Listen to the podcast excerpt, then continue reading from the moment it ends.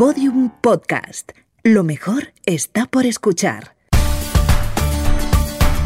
Yoigo presenta Pienso, luego actúo. Historias de personas que pensaron y cambiaron el mundo.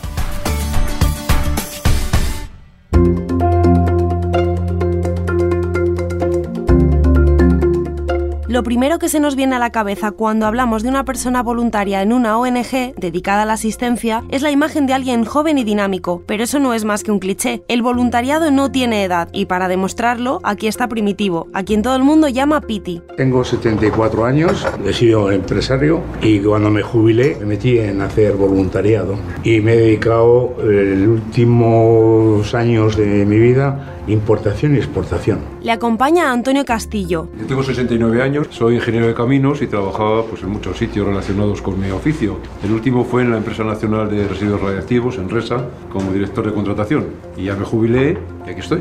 Pepe. Yo aparte de ser Pepe soy economista, pero muy malo. Me dediqué a vender comprar y hacerme meterme en el negocio de ordenadores. He trabajado durante 29 años en NCR así que no he triunfado mucho. Y Antonio. Pues yo voy a cumplir 74. Yo he trabajado unos cuantos años en, en hostelería, pero luego los últimos veintitantos años trabajé en una fundación. Los cuatro son voluntarios en la ONG Desarrollo y Asistencia, que lleva a cabo programas de acompañamiento a personas que se encuentran en situación de necesidad por soledad, enfermedad, exclusión o discapacidad. Esta organización, en la que somos aproximadamente en la Comunidad de Madrid como unos 1.900 voluntarios, hacen varios programas. En el programa en que nosotros estamos metidos, que se llama de domicilio, y asistimos a personas que nos pueden necesitar y vamos en parejas, y nuestro compromiso normalmente es eh, dos horas a la semana, pero la mayoría de las veces pues estamos más tiempo porque luego ya surge una amistad, una cosa de esas.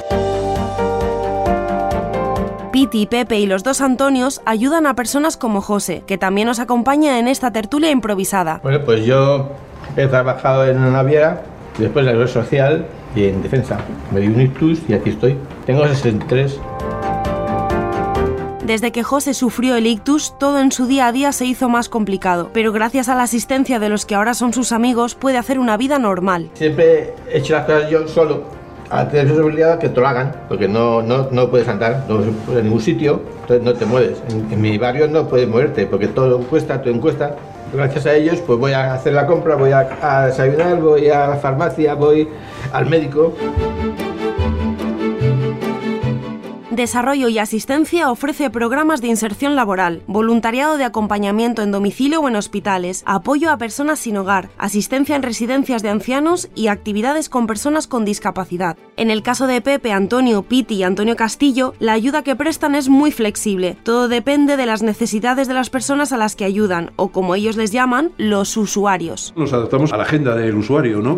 Por ejemplo, con José, un día hay que ir a la compra, pues vamos a la compra, yo llevo el carrito, las primeras veces no me dejaba llevar el carro y venía yo cargado como una mula. Y digo, ni hablar, aunque sea para comprar una caja de cerillas, pues llevo el carro. Y entonces otras veces al médico, otras veces a- al banco, en fin, lo que sea necesario. Y si no hay nada que hacer, pues nos damos un paseo y nos tomamos un café. Y a la farmacia. A la farmacia. pero las medicinas son para ti. Bueno, también, también. Muchas veces la ayuda que necesita un usuario de desarrollo y asistencia es tan simple como tener compañía. La soledad, sobre todo en las personas mayores, es casi como una enfermedad. Si hay una persona que con que esté un ratito hablando con él en casa es suficiente, o como cuando tú y tu caso, que estás completamente solo y que no puedes hacer nada solo si sales a la calle. A la calle nada. Entre otras cosas, como me has contado que te ha pasado, Sí. que has terminado abrazado a una farola y lo confundían con un borracho, y porque no, las piernas no le tienen. Me quedé en el bordillo, se me quedó el pie hacia atrás y entonces me quedé enganchado a la farola. Para Pepe, Piti y los Antonios, ayudar a otras personas les ha abierto un nuevo horizonte. No solo prestan un servicio valioso a la sociedad, también les ha permitido conocer gente nueva y hacer amigos. Hacemos nuevas amistades desde hace tiempo, ya te digo. A Primitivo desde hace muchos años, pero tú yo creo que hace 10 no sabíamos de la existencia el uno del otro. En absoluto, ¿no? Y ahora cuando, oye, vamos a tomar un café. Él nace de él. Necesito no sé qué, necesito. Sí, sí, sí. Y eso y son nuevos amigos. Todos coinciden en la satisfacción que les produce la labor que desarrollan, pero también tienen claro que lo que ellos dan desinteresadamente lo reciben también con creces. Nosotros damos compañía al usuario y el usuario nos da agradecimiento, mucho agradecimiento, te reconforta una barbaridad, te, te compensa mucho. Pues yo creo que es una, una comunicación del uno al otro, aparte de, de, la amistad y la compañía, pues muchas veces ya no es que la acompañes tú a él, es que él te acompaña a ti también, ¿no? O sea, yo creo que es un, una transferencia mutua de, de experiencia, ¿no? Cuando yo estaba enfermo ha venido algún voluntario a verme, ¿eh? ¿Verdad que sí? es que motiva, motiva mucho, es decir, muchas veces tienes la sensación de que recibes más de lo que das. Si ahora mi tiempo no vale nada, o sea, estoy jubilado, tengo tiempo, me sobra tiempo, recibo más, o sea, ver la cara de alegría del sí. usuario cada sí. vez que Te llega. vas diciendo que has hecho algo útil ¿no? y eh, has contribuido a mejorar la vida de alguien. Los cuatro se consideran afortunados. Todos han tenido buenos trabajos, una vida más o menos plena y ahora disfrutan de una jubilación sin estrecheces. Son conscientes de que su situación no es la que atraviesa todo el mundo y quieren contribuir a mejorarla. Te ayuda mucho a valorar lo que tienes, ¿no? Nosotros normalmente siempre los balances los hacemos de todo aquello que nos falta. Pero si empezásemos a evaluar que podemos ver, oír, andar, etcétera, etcétera, pues daríamos volteretas como Lugo Sánchez cuando metía los goles todas las mañanas. Pero efectivamente, yo me considero un privilegiado absoluto. Entonces voy a decir algo que es muy manido y que le dice todo el mundo, que quieres devolver a la sociedad algo de lo mucho que la sociedad te ha dado. Eso es la motivación de todos.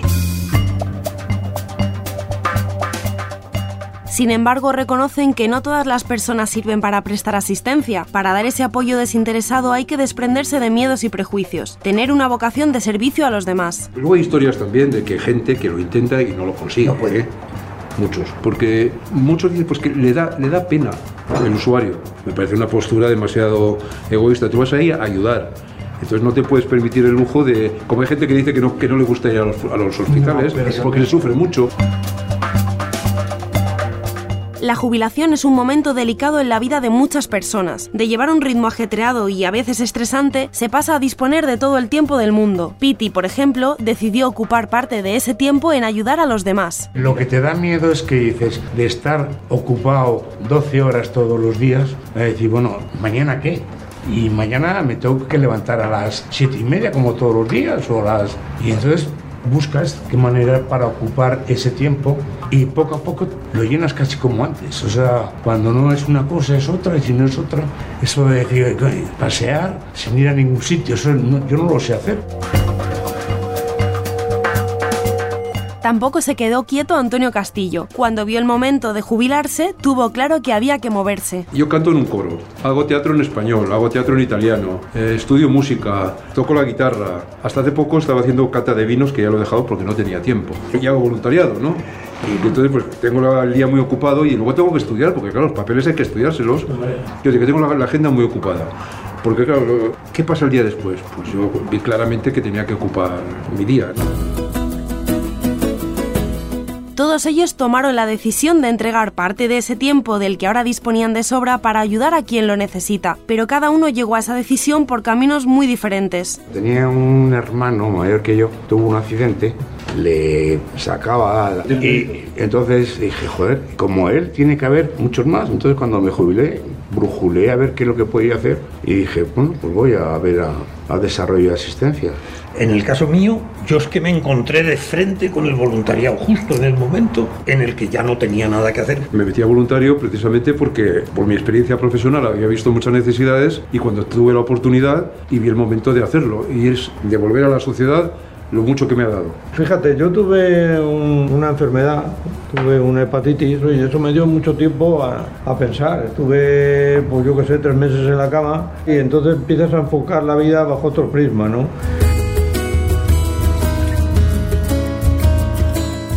La entrega personal de estos hombres es enorme, pero muchas veces se ve recompensada por profundas transformaciones en quien recibe sus cuidados. Pepe cuenta con orgullo cómo consiguieron cambiar la vida de un usuario. Tenía síndrome de Diógenes, era alcohólico. Conseguimos poco a poco limpiarle la casa Después no tenía luz, le pusimos luz eléctrica. no tenía luz porque no pagaba y se lo cortaron. Y empezó a cambiar con nosotros, se hizo amigo nuestro. Y empezamos a ser imprescindibles para estar con él. Después de tres años le hemos dado el carné, además lo sabéis, que fue un acto público, el carné de voluntario. Y venía a hacer voluntariado conmigo. La relación que todos ellos acaban teniendo con los usuarios a los que prestan asistencia es prácticamente de amistad. Antonio Castillo, por ejemplo, recuerda con cariño a la primera persona a la que ayudó. Era un hombre muy culto, le gustaba jugar al ajedrez y demás, había viajado. Y en esos momentos me iba a ir a, Italia, a Nápoles y a la costa malfitana. Me dice, hombre, pues yo he estado por allí, pero a Pompeya no he podido ir. Entonces, oye, tráeme unas fotos de, de Pompeya. Entonces yo le compré una colección de fotos de Pompeya se las fui a llevar a su casa, ese día se puso malito y al día siguiente falleció y no se lo pude entregar. Eso es algo que todavía me acuerdo y, y se me saltan las lágrimas. Pasar tiempo con personas en situación precaria estrecha lazos profundos con ellas. Muchas veces, cuando el usuario fallece, es un duro golpe para quien presta la ayuda. Depende del tiempo que hayas estado. Yo ahora mismo, que llevo casi 12 años con la misma persona y es un chico joven que está en una silla de ruedas, yo lo he pensado muchas veces. Si este desaparece o se pone peor, me va a crear un hueco.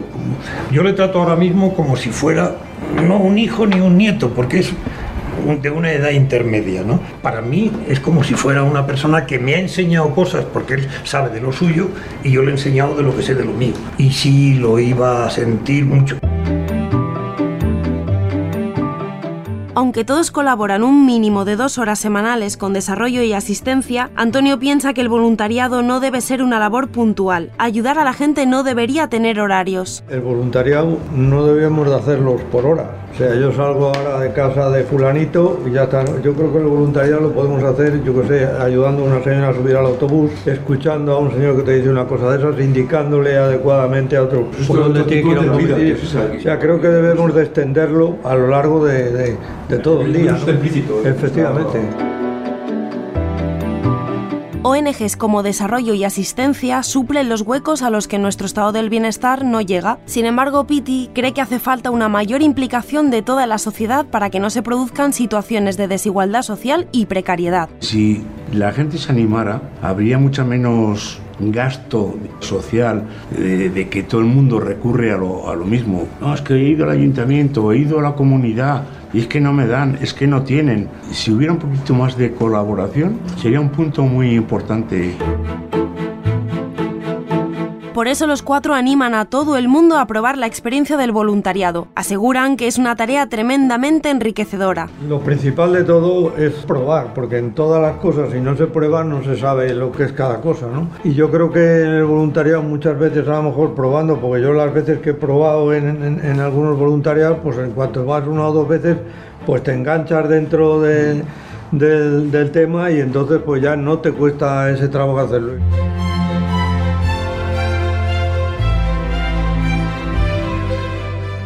Si después de escuchar a Piti, Antonio, Pepe y Antonio Castillo crees que su labor merece la pena y quieres contribuir con dos horas de tu tiempo a la semana para colaborar, ellos y los otros voluntarios de desarrollo y asistencia te recibirán con los brazos abiertos. En su página web, desarrolloyasistencia.org, tienes toda la información que necesitas. Yo les animaría diciendo lo que hemos comentado antes, que las satisfacciones que obtienes son mayores que los inconvenientes eh, físicos o psíquicos que puedas tener por esa predisposición en contra a enfrentarte a lo que es la vida, al sufrimiento. A nadie le gusta ir a un hospital a ver a un enfermo, pero estás haciendo un bien porque le estás acompañando, ya estás haciendo algo bueno.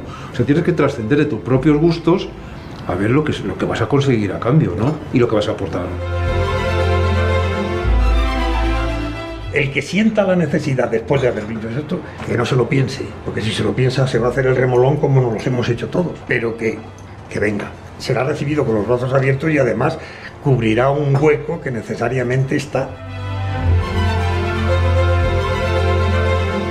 Abuelo, ¿por qué no te apuntas a hacer voluntariado? Porque te vendría bien a ti, egoístamente, para motivarte, salir y tener una actividad y harías un, una labor doble porque cubriría las necesidades o ayudarías a que esta persona que tiene necesidades pudiera salir, pudiera ir al banco, cortar el pelo, ir a la farmacia, la compra o charlar simplemente.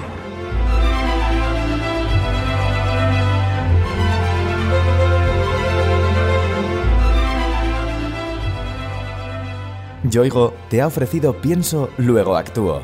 Historias de personas que pensaron y cambiaron el mundo. Una serie documental con idea original de Innuba y producida por Podium Podcast. Narrada por Noemí López Trujillo. Con guion y diseño sonoro de Alfonso Latorre. Todos los episodios en la sección de Sociedad de El País y en podiumpodcast.com. También disponibles en nuestra aplicación para iOS y Android y en nuestros canales de iVoox, iTunes y Google Podcast.